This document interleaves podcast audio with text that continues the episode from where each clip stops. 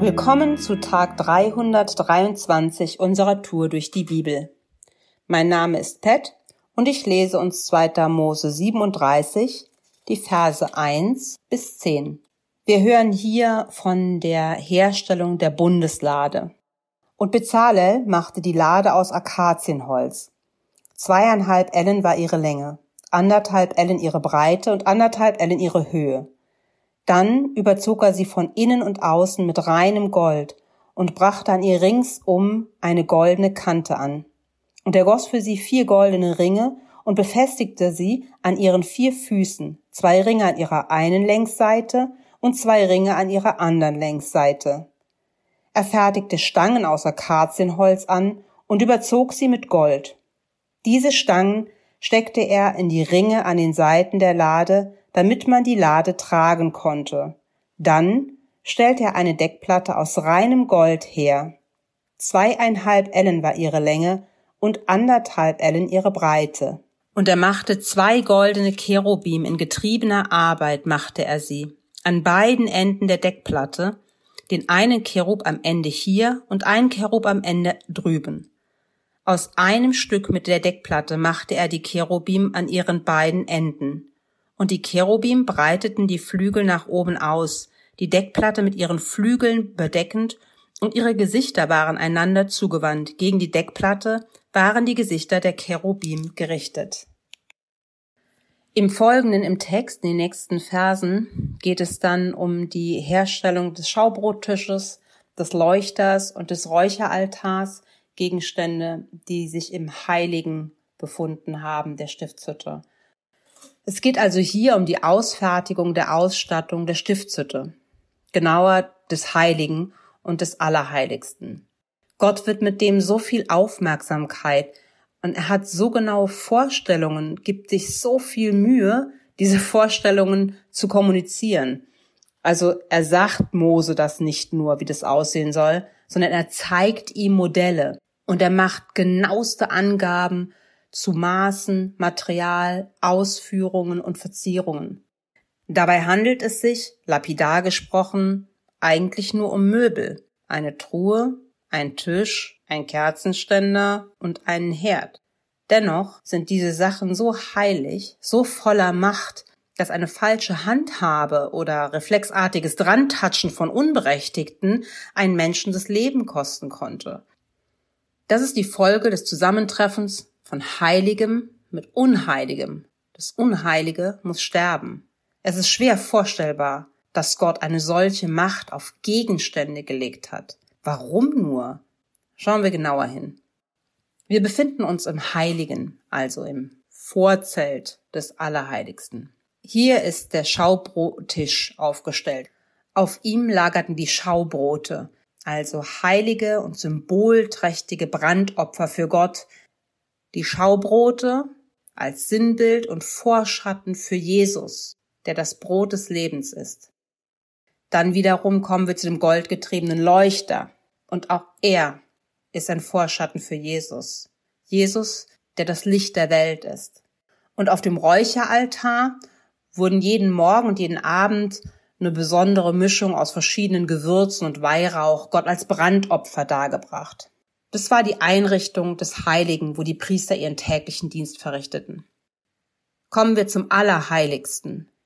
Das Allerheiligste war ein dunkler Raum, klein, in dem die Bundeslade aufbewahrt wurde. Darin enthalten waren die Gesetzestafeln, die den Bund Gottes mit dem Volk Israel begründeten. Darauf sehen wir zwei Cherubfiguren. Die Cherubime zeigen Gottes Anwesenheit und Heiligkeit an. Gott sagt, von dort aus, also von der Lade, werde ich zu dir sprechen. Im Brief an die Hebräer, im Kapitel 9, lesen wir, dass Jesus als Mittler eines neuen, besseren Bundes mit Gott ein für allemal das Opfer gebracht hat, das es braucht, um mit Gott endgültig versöhnt zu werden, um Zugang zu ihm zu haben. Nicht indem wir blutigen Ritualen einen Stellvertreter für kurze Zeit die Sünden bedecken lassen sondern Jesus hat das eine Opfer gebracht, das letzte. Wir lesen auch im Hebräern, dass die Bundeslade eben den alten Bund bewahrt. Sie ist heilig, denn darin sind Gottes Gesetz enthalten und er hat es heilig gemacht. Und trotzdem gehört es zu einem alten Bund und wir bekommen einen besseren in Jesus. Zuvor brauchte es die Bundeslade mit Gottes heiligen Gesetzen, die den Menschen der Sünde überführt und ihm vor Augen führt, was er tun müsste, um Gemeinschaft mit Gott haben zu können. Ein unmögliches Unterfangen. Jetzt aber hat Jesus den neuen Bund besiegelt. Wir haben nun Zugang zu Gott, zum Allerheiligsten. Nun endlich ist der Bund so, wie Gott ihn von Anfang an wollte. Ein Bund der Beziehung, kein Bund der Regeln und des Do und des. Also, wenn ich dies tue, muss Gott das tun. Das Opfer von Jesus erlaubt es uns vor Gott zu treten und würdig zu sein. Wo wir unrein waren und sterben mussten in Gottes Gegenwart, können wir jetzt zu ihm kommen als unserem Vater. Heilig und rein und vollkommen durch das Opfer, das Jesus gegeben hat. Jesus hat uns zu Gottes Kindern gemacht, in der Art, dass wir jetzt von der gleichen Art sind wie Gott. Deshalb dürfen wir ihm nah sein und brauchen uns nicht zu fürchten. In letzter Zeit empfinde ich eine so intensive Dankbarkeit, einem Gott zu gehören, der den letzten, ehrlich gemeinten Gedanken eines Menschen, indem er Jesus anerkennt, als ausreichend akzeptiert, um mit ihm die Ewigkeit zu verbringen. Welcher Gott ist so oder welcher Mensch? Selbst die, die ihr ganzes irdisches Dasein damit verbracht haben, Jesus zu ignorieren und Gott zu verleugnen, steht der Himmel offen und es wird ihnen vergeben, ohne Rituale, ohne Blut, ohne Geldspenden, ohne all das, was Machtgefüge verlangen. Und unser Gott hätte alles Recht und die Macht dazu. Stattdessen erbarmt sich der allmächtige, heilige Gott, dessen Anblick die menschlichen Synapsen überfordern und vermutlich das Großhirn explodieren lassen würden, durch das Opfer seines geliebten Sohnes, der in eben dieser Barmherzigkeit vor 2000 Jahren für uns sichtbar und für uns unsichtbar vor Anbeginn aller Zeit an dich gedacht hat und dass du sein Opfer brauchst.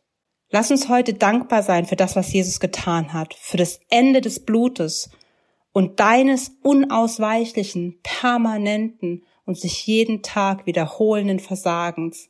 Danke, Jesus, dass du für mich gestorben bist. Danke, Jesus, dass ich nie wieder alleine kämpfen muss. Danke, Jesus, dass für mich der Tod keinen Schrecken mehr hat. Danke, Jesus, dass ich mit Gott versöhnt bin. Wenn du noch keinen Frieden mit Gott hast, dann ist heute und jetzt die Gelegenheit, dich mit ihm auszusöhnen. Wenn du im Herzen glaubst, bist du gerecht vor Gott. Und wenn du mit dem Mund bekennst, dass Jesus der Herr ist, bist du gerettet. Jeder, der an Jesus glaubt, wird nicht zugrunde gehen. Gott segne und umarme und umschließe dich heute und jeden Tag. Heute ist ein guter Tag für einen guten Tag. Lass Gottes Wort in deinem Leben real werden und praktisch in deinem Alltag.